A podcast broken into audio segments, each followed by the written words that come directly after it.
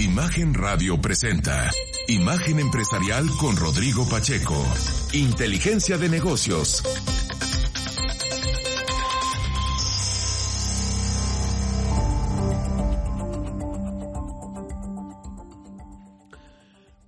Días, me da mucho gusto darle la bienvenida a Imagen Empresarial en esta mañana de miércoles, es 14 de febrero, Día del Amor y la Amistad, y como siempre tenemos mucha información de economía, negocios y finanzas. Como siempre invitarle a que me escriba, me encuentra en X antes Twitter, en arroba Rodpack, también en Instagram como soy Rodpack. Esta mañana quiero recordarle que todos los viernes entrevistamos a mm, empresas nuevas, pequeñas, medianas, eh, pues cotidianas de todos los días. Y si usted le interesa participar, por favor envíenos un correo a emprendedores rodpac, R-O-D-P-A-C, como mi Twitter, arroba gmail.com, ahí nos encuentra. Esta mañana quiero enviar un saludo a Chilpancingo Guerrero, allá nos escuchan a través del 98.1 del FM, un abrazo a Elena Barrios y a todo el equipo, particularmente en los momentos complicados, críticos, difíciles con la inseguridad que han vivido en esa ciudad, como en todo el estado de Guerrero. Desde la Ciudad de México les mandamos un abrazo y comenzamos con el resumen del programa. Banco Multiva presenta. Ahora, resumen empresarial.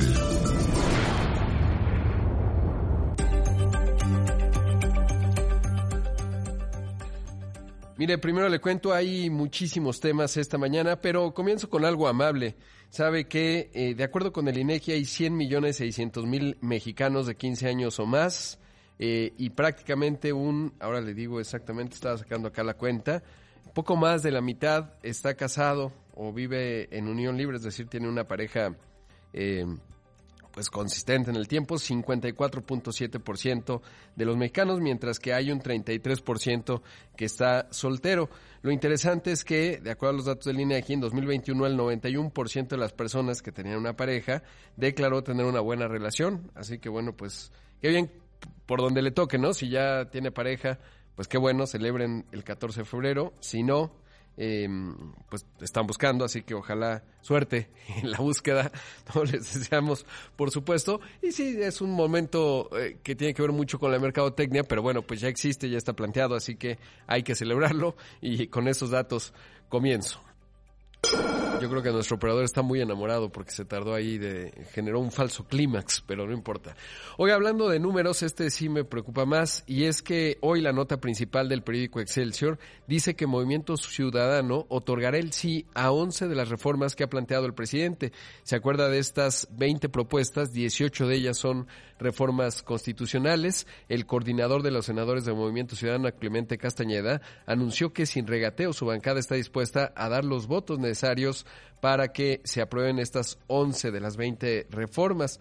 Va a ser interesante a ver qué dice el presidente, pero sobre todo, pues, hijo, qué complicado porque realmente, eh, por ejemplo, dijo eh, entre las que estarían dispuestos a aprobar, algunas obviamente son políticamente correctas, no peligrosas necesariamente, eh, dice sacar adelante, por ejemplo, la de los pueblos indígenas como sujeto de derechos de programas sociales, es decir, adultos mayores, personas con discapacidad y trabajadores del campo, bienestar, salario mínimo y salario para servidores públicos.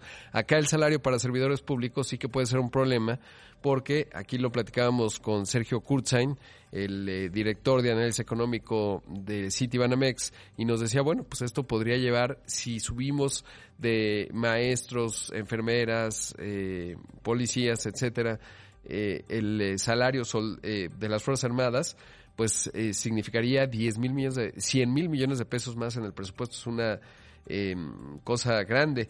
Por ejemplo, también dice trabajo juvenil, salud universal, vivienda. Lo de vivienda, pues no sé si están considerando lo del Infonavit, pero si fuese así, pues es un error que, grave. Servicio ferroviario, etcétera. Dice las dos reformas del sistema de pensiones en esas eh, en esas, Movimiento Ciudadano está listo para ir a una discusión legislativa y empezar su aprobación. En fin, la verdad es que no sé si esto se, se refiere. Se acuerda cuando estaba bien enojado el líder de Movimiento Ciudadano, Danto Delgado, no con su sombrero, pues un tanto se veía como de la mafia y hacía unas declaraciones ahí muy crípticas, pues ojalá no forme parte de esto porque de verdad aquí tendría que haber mucha, muchísima responsabilidad. Es evidente y se ha platicado mucho cómo pues estas reformas le han permitido al presidente participar en la campaña electoral, ser el estratega de la campaña electoral. ¿Por qué? Porque articula a través de algunas propuestas que suenan muy bien, pero que pueden ser potencialmente muy complicadas, como desaparecer los órganos autónomos, o esto que suena bien, pues que el el salario promedio que ganan muchos de los burócratas sea el promedio del IMSS, que son 16 mil pesos mensuales, lo cual está bien si tenemos el dinero, ¿no? El problema es que si no lo tenemos se empieza a generar mucha presión sobre las finanzas públicas y no tardarán en, sentirse las consecuencias en caso de que así sea. Ojalá actúen con mucha responsabilidad, no solo los eh, legisladores del Movimiento Ciudadano, que sí, porque son los que están pronunciando, pero en general todos los legisladores. Sé que es como el 14 de septiembre, ¿no? Algo muy bonito de desear, pero quién sabe si se cumpla. Eh, y en ese contexto, o sea, de buenas intenciones, pero pues sí, porque está de por medio eh, buena parte de la sostenibilidad económica del país eh, y sobre todo, bueno, de la responsabilidad. Si no, quien llegue a la presidencia a partir del primero de octubre tendrá una situación bastante, bastante complicada. Le cuento que otra nota importante es que ayer la Comisión Federal de Competencia Económica determinó que en México no existen las condiciones favorables en el mercado de comercio electrónico minorista. Identificó tres aspectos la Comisión Federal de Competencia Económica. Hace unos días le decía que es bien relevante lo que implica ya el comercio electrónico, de acuerdo a los propios datos del INEGI en eh, justamente en 2022, pues prácticamente el comercio electrónico ya representa el 6% del Producto Interno Bruto. Para que se dé una idea de ello, estamos hablando que representa pues prácticamente eh, lo mismo que el sector de la construcción, que es enorme, de ahí la importancia de la determinación del INEGI, del, de la COFESE, que encontró que hay artificialidad en algunos componentes del programa de lealtad. Se refiere particularmente al tema del streaming, que está vinculado tanto en las dos plataformas más grandes de México, la más grande que es Mercado Libre, la segunda que es Amazon, y en el caso de Amazon, pues tiene Amazon Prime, que es un asunto no menor. Meli Plus, eh, que es como se llama el servicio de Mercado Libre, pues ha sido la respuesta, digamos, en donde agrega contenido bajo demanda como parte de competir con Amazon. Y bueno, pues ese es uno de los temas que está viendo la COFESE. En segundo, falta de transparencia en el funcionamiento de la gestión de ofertas, es decir, cómo funcionan los algoritmos, es algo que está señalando la Comisión Federal de Competencia Económica y eh, la preferencia por soluciones logísticas propias, y ahí que sea más transparente y que los vendedores puedan optar por otras opciones. ¿Cuáles son los cuatro planteamientos que plantea como solución? Desasociar, como le decía, las membresías de servicios de streaming, así como cualquier otro servicio relacionado con el uso del marketplace, es decir, si uno es cliente de Amazon Prime, pues eh, bajo esta óptica que está planteando la COFESE, que todavía es un hallazgo preliminar, habrá que, habrá que ver qué dice el Pleno del órgano antimonopolios, pero tendría que Amazon, por ejemplo, decir, pues ya no, o sea, si eres miembro Prime, no importa, no te voy a dar eh, todo el contenido bajo demanda de Amazon Prime, o en el caso de Meli lo mismo, ¿no? Que incluye HBO y algunas otras plataformas, Disney, etcétera. Así que bueno, ese sería un componente. Segundo, crear portales para las empresas y una sección en la que se informe a los vendedores la totalidad de las variables y ponderadores que se consideran en el algoritmo para la gestión de ofertas, para elegir la oferta destacada. Y aquí, por ejemplo, si entregas rápido, si das plaza sin interés, etcétera, pues sería un factor importante. Tercero, modificar los criterios del algoritmo en la gestión de ofertas para que no se considere como una variable la contratación de soluciones logísticas específicas. Y cuarto, transparentar los estándares que consideran adecuados para proveer el servicio de logística. Suena bien, habrá que ver cómo esto realmente beneficia al usuario, sobre todo porque obviamente estas compañías han construido una red logística muy potente, muy intensiva en capital, eh, y pues eso las hace más competitivas desde el punto de vista precio, como ocurre en las economías de escala. Pero bueno, pues sí que hay opciones, ¿no? Que ya las hay en parte, porque te dicen, oye, si quieres que te entregue mañana, o en el caso de Meli, por ejemplo, el mismo día, eh, pues entonces eh, te cuesta tanto, si no pide más y tal, eh, le digo economías de escalas, pero pues es un asunto importante, todavía muy preliminar, falta tiempo, habrá que ver qué dicen las compañías y por supuesto cómo sigue avanzando esto, pero sin duda importante. Rápido le cuento en otros temas que BYD eh, dio, bueno, durante una entrevista con Nikkei, Su el eh, director internacional de BYD, dio a conocer que estarían considerando abrir una planta en México, instalar una. Entre los estados que se mencionan está Nuevo León, el Bajío, también eh, Yucatán. Es interesante, sería una inversión realmente clave, sobre todo porque le daría dinamismo al estado en el que caiga. Imagínese, si es Nuevo León ya con Tesla y una planta de BYD, sería extraordinario. Si es Yucatán, pues lo coloca en el mapa automotriz de manera fundamental, sería todo un hito. Tiene ahí la cercanía logística, se tendría que habilitar obviamente la parte del tren de carga de manera importante, eh, o el Bajío, que ya también es una región muy posicionada, ¿no? Imagínense Jalisco, tiene la de Honda, pero si tuviera una segunda más, pues fortalecería mucho esa plataforma o Guanajuato. Pero bueno, debo hacer un corte, esto es Imagen Empresarial, regresamos en un momento con más.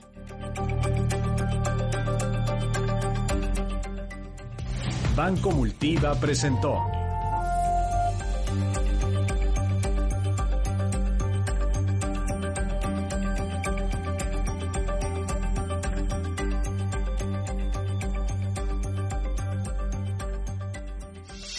momento continuamos en Imagen Empresarial con Rodrigo Pacheco. Inteligencia de negocios.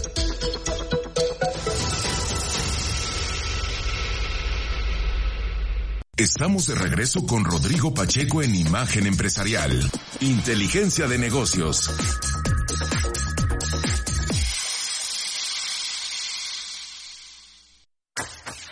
El martes, el tipo de cambio cerró la semana perdiendo terreno frente al dólar. En las ventanillas de los bancos, el dólar se vendió en 17 pesos con 57 centavos, 8 centavos más que el lunes. Por su parte, el dólar interbancario cotizó en 17 pesos con 22 centavos, un retroceso de 0.76% para la moneda nacional. La entrevista empresarial.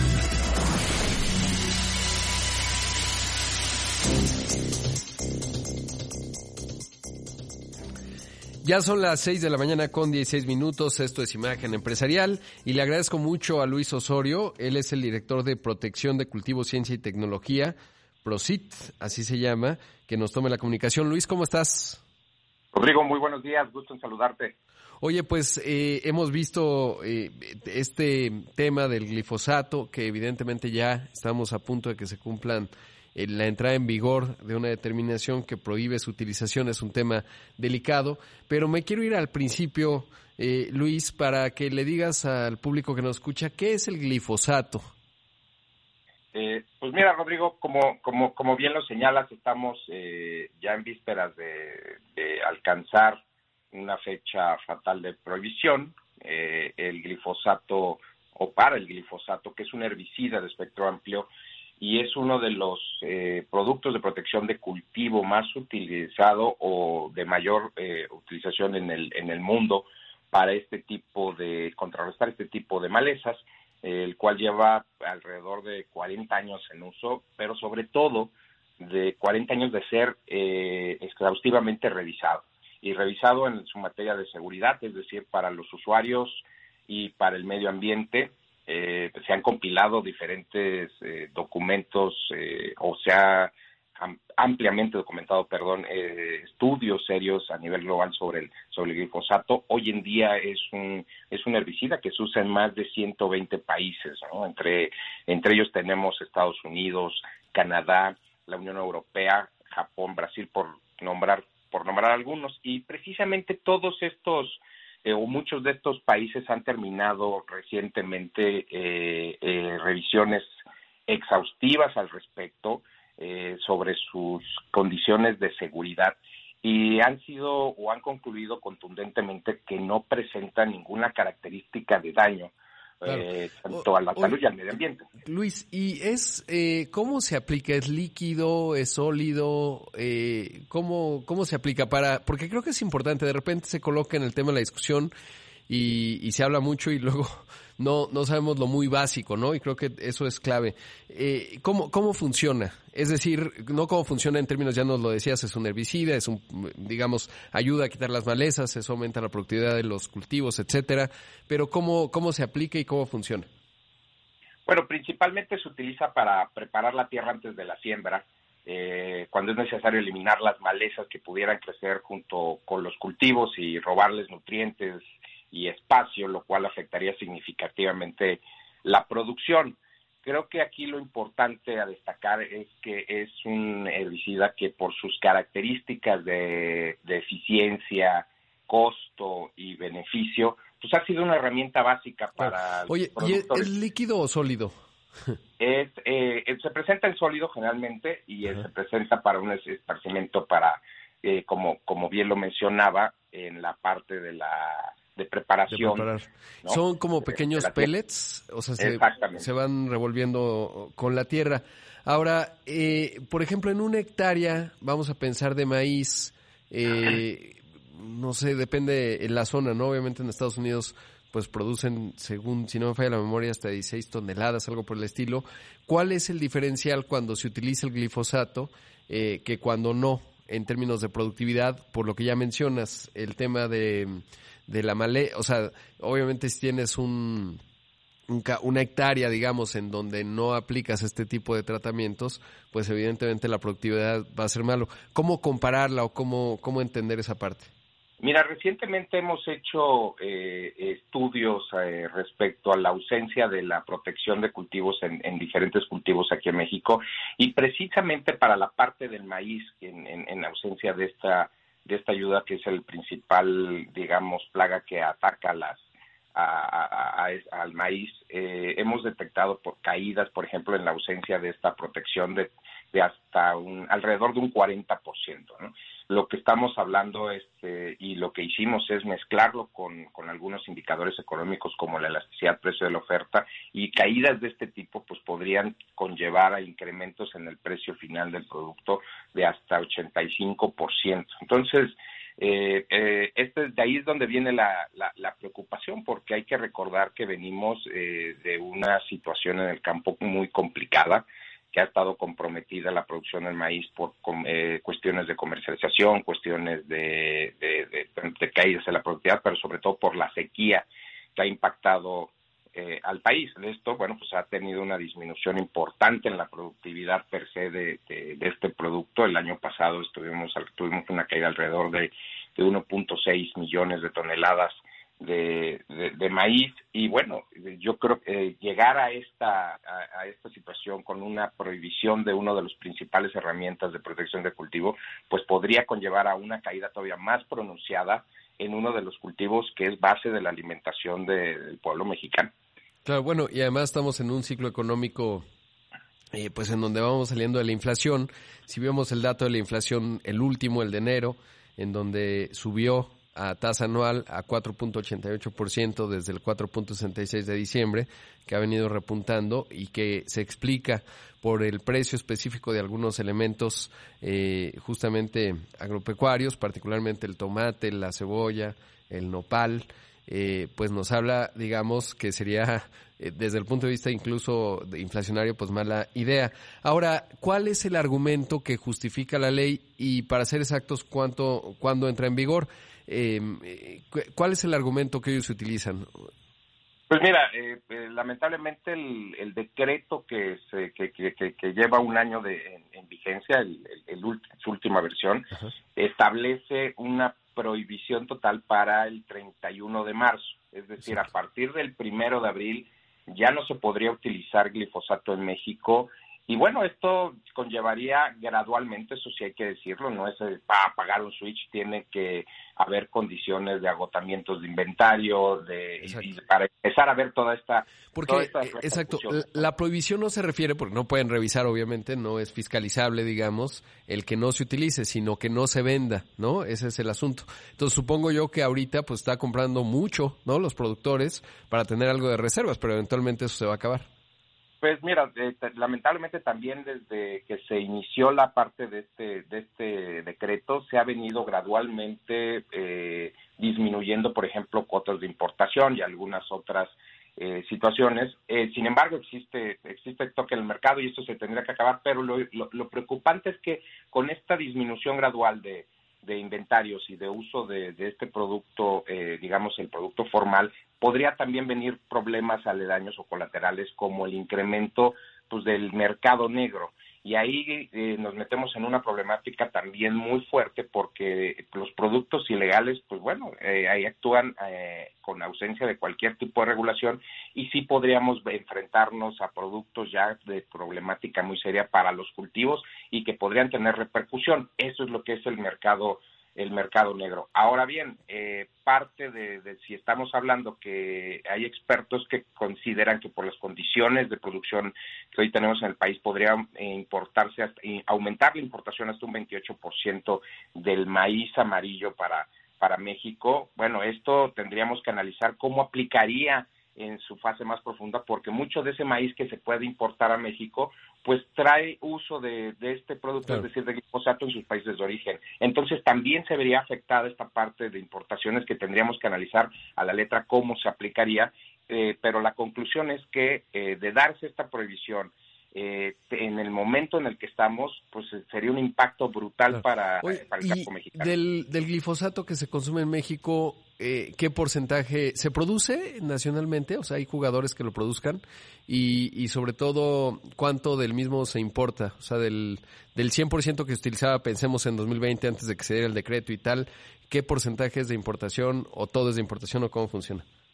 Pues tenemos eh, eh, tenemos eh, producción nacional, pero sobre todo también estos estos cupos de importación muy importantes. Estamos hablando que podríamos decir que alrededor de un 70-80%. ha variado un poco con esta constante de, de, posibles prohibiciones en el horizonte, pero la, aquí la problemática es que la prohibición pues nuevamente va a limitar cualquier entrada o cualquier producción y cualquier uso del, del, mismo me, me, queda un segundo, pero lo previsible es que pues lo amplíen, ¿no? Porque realmente además no hay alternativas, que es el otro asunto, ¿no? O sea, ni siquiera es un tema que, que se puedan ir a otras alternativas, porque realmente en la escala que se utiliza pues no está pues lo que esperamos es que precisamente haya la posibilidad de que se analice nuevamente este decreto ante las condiciones actuales y bueno, se pueda ver que tendrá repercusiones muy fuertes de ser tajantes en una decisión de este tipo. Luis, muchas gracias por la entrevista. Ahí escuchamos a Luis Osorio, director de Prosit. Vamos a un corte, esto es Imagen Empresarial, regresamos. En un momento continuamos en Imagen Empresarial con Rodrigo Pacheco. Estamos de regreso con Rodrigo Pacheco en Imagen Empresarial. Inteligencia de negocios.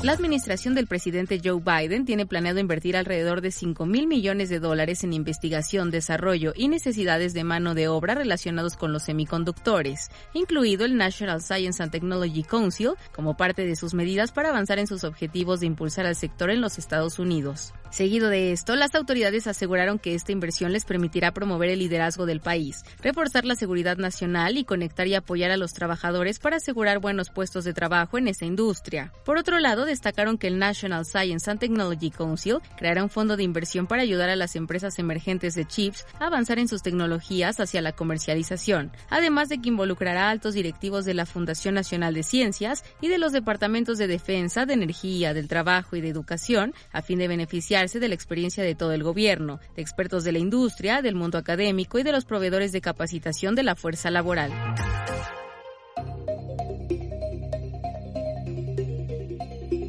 Son las 6 de la mañana con 31 minutos, esto es Imagen Empresarial. Y mire, ayer uno de los datos muy esperados es el de la inflación de Estados Unidos, eh, que ya no alcanzó a darse, digamos, cuando estaba al aire en el programa, pero fue importante porque movió a los mercados, eh, se ubicó la inflación en enero la general en 3.1%, si bien bajó desde el 3.4% en donde estaba, se esperaba que se ubicase en 2.9% en comparación anual. Recordar que el objetivo que tiene el Banco Central de Estados Unidos, bueno, tiene un mandato dual, pero en términos de la inflación, pues lo tienen en 2%, entonces todavía están por encima de ella. Tuvo una, una variación de 0.1 3%, y esto, bueno, pues eh, generó la reacción en los mercados en donde se ve una inflación que no está bajando tan rápido. Me sorprendió relativamente porque en esta entrevista de 60 minutos que se publicó eh, de hace, eh, o sea, de este domingo del Super Bowl al anterior, en donde Jerome Powell prácticamente, y aquí le puse el audio, descartó que se fuese a dar un recorte de tasa en marzo. Dijo no nos da tiempo, pero seguramente en mayo sí, eh, con que las cosas se mantengan constantes. Es decir, que la inflación eh, pues siga bajando. Entonces este dato permitiría pensar que en mayo se va a recortar. Sin embargo, el mercado parecía pues relativamente sorprendido por el dato en términos de la tasa de interés. La inflación subyacente se mantuvo en el mismo nivel, 3.9%, o la inflación núcleo, como le llaman allá, y bueno, pues esto es eh, sin duda importante. Le digo, ayer movió a los mercados, el peso se depreció un poco, ahorita está en 17 pesos con 14 centavos, pero bueno, pues es algo que no sorprende. Importante porque si bien vimos ahí algunas declaraciones de la gobernadora del Banco de México, eh, pues diciendo que pudiera venir un recorte en marzo, le contaba cómo eh, pues eh, la última decisión de política monetaria en el caso del Banco de México, el 11.25%, eh, pues ya se da con una inflación que está en 4.88%, pero que cuando llegamos a ese 11.25% en marzo del año pasado, pues la inflación estaba, eh, la subyacente, por ejemplo, 300 puntos base arriba, la general 200, más de 200 puntos base arriba, entonces, pues sí puede haber espacio para un ajuste, pero creo que estarán considerando evidentemente el efecto que esto pueda tener en cuanto a eh, pues los mercados. Evidentemente habrá alguna presión, por supuesto, que no la he visto en términos de pronunciamientos ni del presidente ni del secretario de Hacienda en términos de un recorte de tasas, pero pues sí, se va haciendo evidente que este pudiera ser. Habrá que ver si en marzo se da el primer recorte, considerando que el Fed no hará no tomará esa decisión, así que pues se reduce el diferencial de tasas y ahí eh, pues México ya no es tan atractivo, pero bueno, el objetivo del Banco de México es justamente pues mantener el poder adquisitivo de la moneda a través de una inflación baja y estable y ese es el punto eh, clave en ese contexto a considerar y a observar. Hablando de datos también importantes, se dio a conocer las ventas de la ANTAD, eh, la Asociación Nacional de Tiendas de Autoservicios y Departamentales, y en tiendas comparables, las que llevan más de un año en operación, crecieron las ventas 3.5% por debajo de la inflación en enero, que fue, como le digo, 4.88%, las tiendas totales 6.7% crecieron, y esto, bueno, pues habla de cierto grado de debilidad en el arranque en cuanto al consumo, en lo que refleja la ANTAD, que pues ya eh, había perdido algunos de miembros muy visibles, como Oxxo, como Walmart, como Alsea, pero aún así sigue reflejando pues eh, justo cómo ve el ritmo del consumo en México y bueno, pues no parece muy alentador necesariamente el dato. En otros temas le cuento que Holcim anunció que invertirá 55 millones de dólares en una planta de molienda dentro de su complejo en Macuspana y en Tabasco, lo cual le ayudará a alcanzar una capacidad de producción de 1.5 millones de toneladas de cemento al año. Aunado a lo anterior, la compañía destacó que generará 800 puestos de trabajo durante el periodo de construcción y permitirá aumentar en 300 trabajadores la plantilla de la eh, de esta instalación una vez que esté operativa la nueva instalación, seguido de que detalló que le surtirán a Tabasco, Chiapas, Campeche, Yucatán y Quintana Roo en la misma zona. Es interesante recordar que el proyecto de la refinería y, el tren eh, pues fue a escala global, eh, de los que más demandaron cemento y esto pues ayudó obviamente a las compañías, tanto a Holcim como a Cemex. Entonces, bueno, pues ahora se da este anuncio de inversión. También le cuento que luego de que Fujikira Automotive México recibiera una denuncia bajo el mecanismo laboral de respuesta rápida del TEMEC por negarse a contratar a personal que perteneció a la empresa Manufacturas BU, la Secretaría de Economía y del Trabajo dieron a conocer que cerraron de manera exitosa el caso en la planta de la empresa ubicada en Piedras Negras, Coahuila. Por otro lado, las dependencias destacaron que previo a que concluyeran el caso, la empresa llevó a cabo una serie de acciones como publicar y difundir una carta de compromiso de neutralidad en asuntos sindicales y un documento que define los lineamientos de conducta por parte del personal de Fujikura. Así que bueno, pues se va cerrando, que por cierto, hablando de temas laborales, pues ya restablecieron las negociaciones tanto el sindicato de Audi como la empresa, evidentemente, luego de que el viernes pasado rechazaron la propuesta de aumento salarial de la empresa, que era 5% directo al salario, 2% en prestaciones.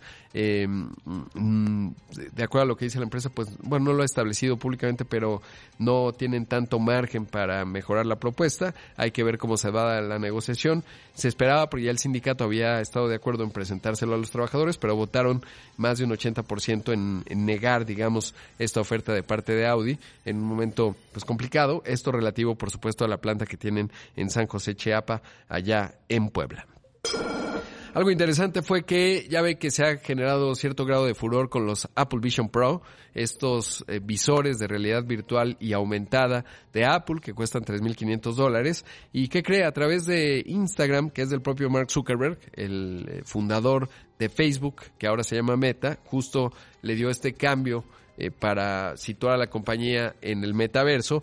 Pues ayer a través de su Insta, eh, Mark dijo que mm, pues ya había analizado, había utilizado los Apple Vision Pro eh, y que no solo su oferta o los que él tiene, que es el Quest 3, él en su momento compró una empresa que se llama Oculus Rift, que es de un genio muy joven que pues la había fundado y se la vendió a Mark Zuckerberg y en ese contexto eh, pues Mark Zuckerberg empezó a invertir miles de millones de dólares en el metaverso, antes obviamente de que supiera que, Apple estaba haciendo esta apuesta. Y entonces, bueno, pues sale Apple y un poco ha sacudido evidentemente al mercado, aunque es un punto de precio muy alto. Y Mark Zuckerberg dijo, los probé y no solo los míos son más baratos, son mejores. Mire, esto fue lo que dijo Mark Zuckerberg. Finally tried Apple's Vision Pro. And, you know, I have to say that before this, I expected that Quest would be the better value for most people since it's really good and it's like seven times less expensive. Uh, but after using it, I don't just think that Quest is the better value. I think that Quest is the better product, period. And, you know, the different companies made different design decisions for the headsets. They have different strengths. But overall, Quest is better for the vast majority of things that people use mixed reality for. Así que bueno, pues ahí dice, finalmente probé el Apple Vision Pro y tengo que decir que antes de esto esperaba que Quest tuviera una mejor relación calidad-precio para la mayoría de las personas, ya que realmente es bueno y siete veces menos costoso.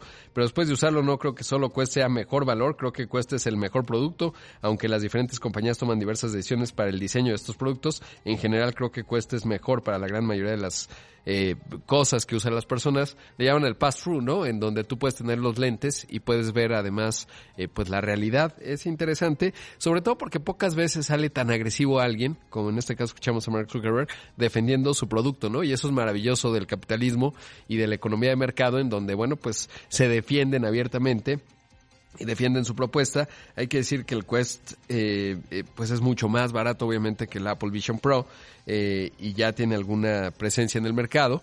y vamos a ver, ¿no? Yo todavía me queda cierto escepticismo, no creo que es la nueva plataforma de cómputo móvil como se le ha planteado, pero bueno, pues habrá que que seguir muy de cerca eh, cómo va evolucionando el mercado y sobre todo si está la madurez. El punto de precio, le digo, del Apple Vision Pro, 3.500 dólares, me parece que es bastante complicado que lo logre. En su momento lo mismo se decía del iPhone, solo que si lo vemos como proporción del PIB per cápita de Estados Unidos, el Apple Vision Pro es bastante más caro.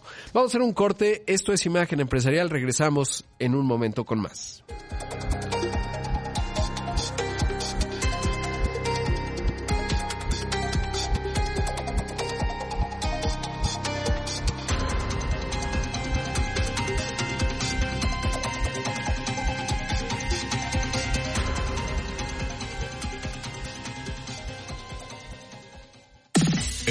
Regresamos en Imagen Empresarial, Inteligencia de Negocios. Estamos de regreso con Rodrigo Pacheco en Imagen Empresarial, Inteligencia de Negocios.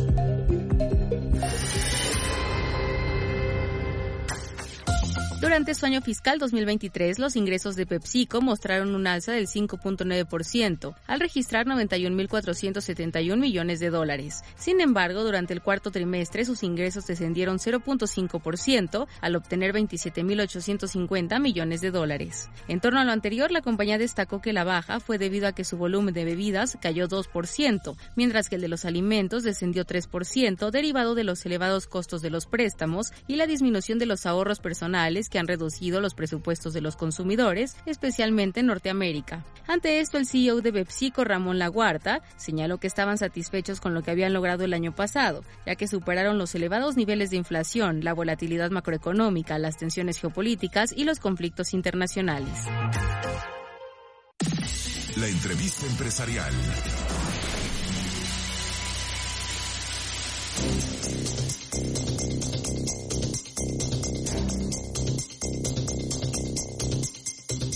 Ya son las 6 de la mañana con 45 minutos. Esto es Imagen Empresarial. Sabe que acá en la Ciudad de México, obviamente nos escuchan en todo el país, pues se descubrió recientemente una microfalla que va en la zona muy cerca de donde está imagen, en la zona de Miscuac Plateros se llama, y es una nueva falla que apareció súbitamente y se registró un microsismo hace un rato.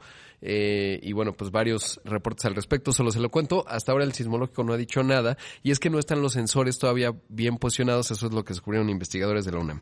Pero bueno, dejando atrás los microsismos y haciendo una bonita metáfora, vaya sismo que ha generado mi siguiente entrevistado, Oso Traba, sobre todo porque él es un emprendedor serial, un gran generador de contenido de negocios, etcétera. Oso, ¿cómo estás? Qué gusto. Rodrigo, buenos días. ¿Cómo te va? Muy bien, ¿sentiste el microsismo? Claro, de hecho estaba yo esperando entrar al aire y empezó a temblar aquí y ya estaba coordinando ahí con tu producción a ver si era cierto o nada más era mi imaginación. No, pues te cuento que en mi casa también lo sintieron, me pasan el, el reporte, entonces sí, muy, Sí, sí, se sintió. No fue un camión, pero ya ves que acá en la Ciudad de México de repente pasa un camión y todo se mueve un edificio. Pero bueno, no fue el caso. Oye, Oso, cuéntame, eh, eh, ¿cómo, digamos, cuánto tiempo llevas ya, por ejemplo, haciendo Crack Podcast, que es un, un gran podcast, haces conversiones muy largas con jugadores extraordinarios. Ya llevas un buen rato, a mí me gusta mucho eh, y por eso quería entrevistarte porque creo que generas mucho valor y está muy alineado con muchos de los que nos escuchan. ¿Cuánto llevas eh, eh, haciendo el podcast? Te agradezco muchísimo el espacio, Rodrigo. Eh, el podcast cumplió apenas a finales de enero de este año cinco años eh, ininterrumpidos. Cada semana publico una entrevista, como tú bien dices, entre hora y media y dos horas y media, con algunas de las mentes más brillantes en el idioma español, desde deportes, entretenimiento, artes, ciencias, tecnología, inversiones, negocios. Y, y la verdad es que es un formato que, si bien poca gente está acostumbrada a escuchar eh, piezas tan largas, te permite ir muy profundo a entender más allá del negocio o de la disciplina a la persona, ¿no? Y, y los hábitos y las tácticas que los ayudan a ser extraordinarios. Claro, y además me parece que es bien interesante porque desarrollas una gran conversación eh, que es periodística, pero sobre todo en donde te permite, pues no solo como suele ocurrir, por ejemplo, en un programa de radio que vas por la nota y cuánto invirtieron, etcétera, sino entender exactamente cómo se formulan estrategias, etcétera. Escuchaba la de Carlos Fernández, en fin, hay varias muy buenas. Y, y yo me acuerdo que eh, la primera vez que te entrevisté, pues estabas en Instafit, ¿no? Y, y eso me habla de este emprendedor serial que eres, porque lo has hecho prácticamente en todo. Eh, ahora, digamos, es amplio el paraguas de cosas, paraguas de cosas que estás haciendo. Hoy, ¿qué, ¿cómo te definirías y sobre todo en dónde estás desde el punto de vista como emprendedor? Sí, es, es una pregunta curiosa porque creo que todos tenemos la oportunidad de reinventarnos eh, todos los días. Yo llevo 15 años emprendiendo. Pre, eh, previo a Instafit empecé otra empresa que se llamaba Lo Mío es Tuyo. Instafit, he hecho varios emprendimientos, hoy manejo un fondo de capital privado que invierte en tecnología. Y además, eh, pues como bien lo dices, me volví hace cinco años creador de contenido y emprendí una empresa de educación con la que generamos programas empresariales y de desarrollo personal, tanto presenciales como en línea, para decenas de miles de personas. Y, y, hoy estoy viviendo ese momento en el que todo mi propósito lo siento alineado, como bien digo, a a inspirar a una nueva generación de hispanos a vivir con más impacto y darles las herramientas. Y para mí una de estas herramientas es acercar las historias de éxito y vincular al liderazgo hispanohablante con las nuevas generaciones, que creo que ahí hay un, un poco de vacío, no es lo que pasa en Estados Unidos, por ejemplo, que se celebra mucho el éxito, uh -huh. se celebra incluso el fracaso y y en Latinoamérica creo que tenemos grandes casos de éxito, grandes lecciones que aprender de fracasos, honrosos y estoy tratando de hacer eso a través de tanto mis redes como el contenido que produzco para YouTube, el podcast y ahora más recientemente con eventos presenciales como el que vamos a tener el próximo miércoles 21 de febrero aquí en la Ciudad de México. Claro, es, es bien importante eso que mencionas. Recientemente estuvo por aquí Álvaro Rodríguez, fundador de IGNI, un gran personaje uh -huh. que tú conoces bien, y hablaba de esto. ¿no? Y es una discusión que ya tiene mucho tiempo. De hecho, ahí está esto que se llama Fuck Up Nights, etcétera. Pero creo que es bien interesante eh, lo que has estado haciendo, sobre todo porque esto, ¿no? Eh, el punto es inspirar y sobre todo mover a muchos que mm, quizás pudieran ser emprendedores eh, en muchos sentidos y que finalmente no se atreven a veces por el miedo. Eh, también veía una entrevista con Sam Altman y le preguntaban, oye, ¿qué, ¿qué es lo que más has aprendido? Y decía, ¿cómo la gente evalúa su riesgo y cómo consideran más riesgoso hacer algo y su peor riesgo es tener el potencial y no realizarlo. Suena muy aspiracional, pero yo creo que es muy importante. Ahora, hablando de Crack Summit, que es este evento que, que mencionas, ¿en qué consiste y sobre todo qué valor le agrega hacerlo presencial, digamos, en que las personas estén ahí? Híjole, eh, le, estás dando al clavo. Eh, pero en el miércoles que entra sucede Mercedes-Benz Crack Summit, que es presentado por American Express, que es el evento de negocios e inspiración más importante y más impactante que se ha hecho en América Latina. Estamos llevando este concepto de la conferencia de negocios a un nivel totalmente diferente, en el que no solo estoy invitando para festejar los cinco años de Cracks Podcast a algunos de los invitados más icónicos que he tenido en cinco años, sino que es, es una experiencia que hemos desarrollado con digamos, una visión mucho más de espectáculo. Eh, me asocié con Colors y Cory Crespo, otro eh, gran invitado de mi podcast, y estamos generando toda una experiencia de negocios, paneles, eh, networking entre invitados, entre asistentes, en un recinto icónico como es el Cantoral de la Ciudad de México, muy pequeño, hay 600 lugares, entonces es un espacio muy íntimo, que después de un, de un momento en el que todos nos encerramos en la casa, nos acostumbramos a trabajar remotamente, a estar en Zooms y todo como que se despersonalizó. Yo lo que he encontrado a través de crear estos espacios de interacción presencial es que se aprende a veces mucho más de la gente que está sentada junto a ti, viviendo la experiencia humana que simplemente consumiendo un contenido que se entrega ya sea de forma digital o desde un escenario.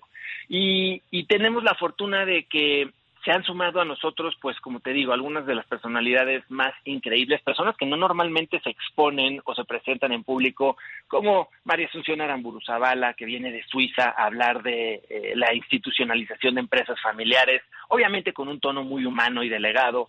Viene el doctor Ichak Arice, superviviente del holocausto y uno de los asesores de negocios más prestigiosos alrededor del mundo, a recibir un reconocimiento por su trayectoria.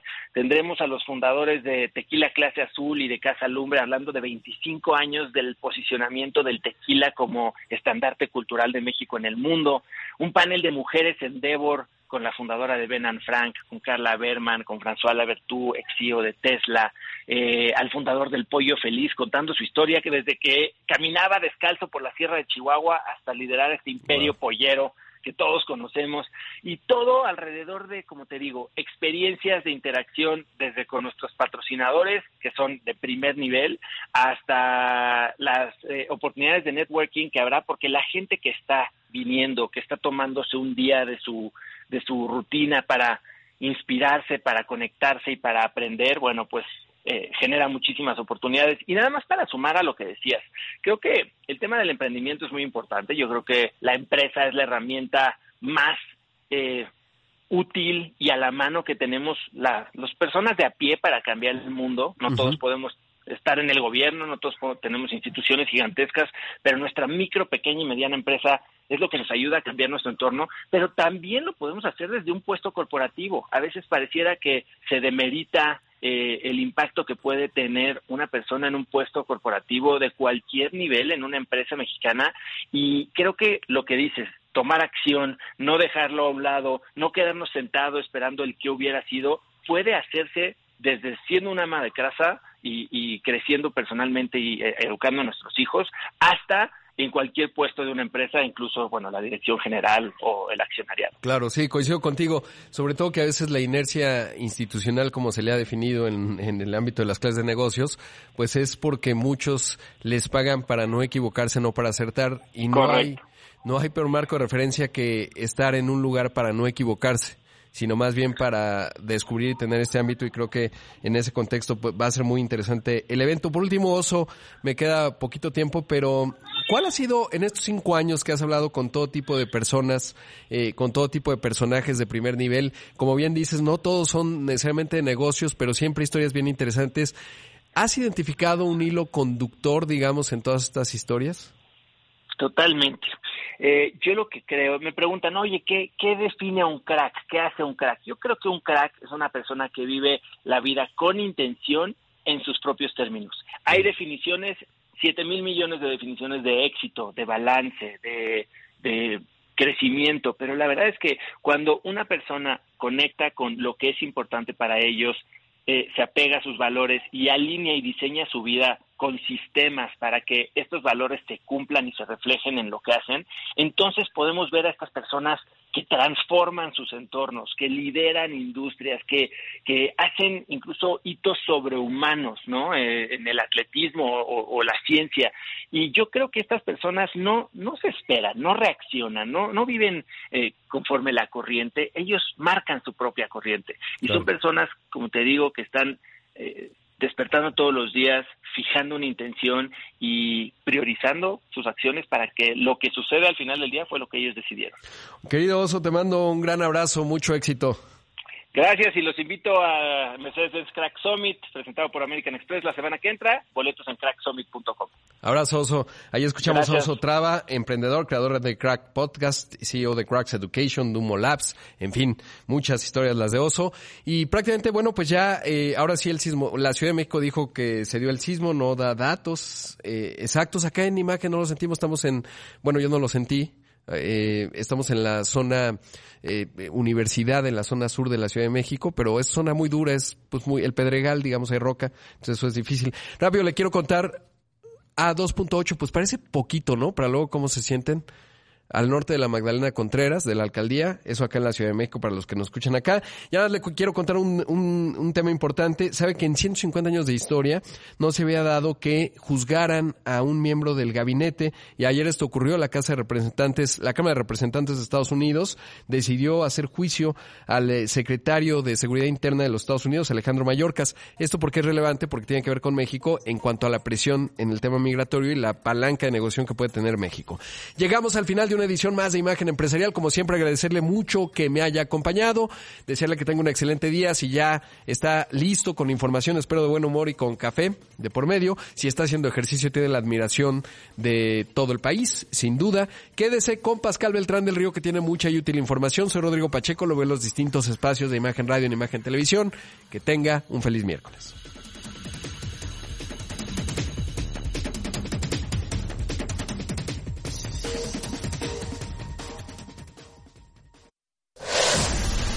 Imagen Radio presentó Imagen Empresarial con Rodrigo Pacheco. Inteligencia de negocios.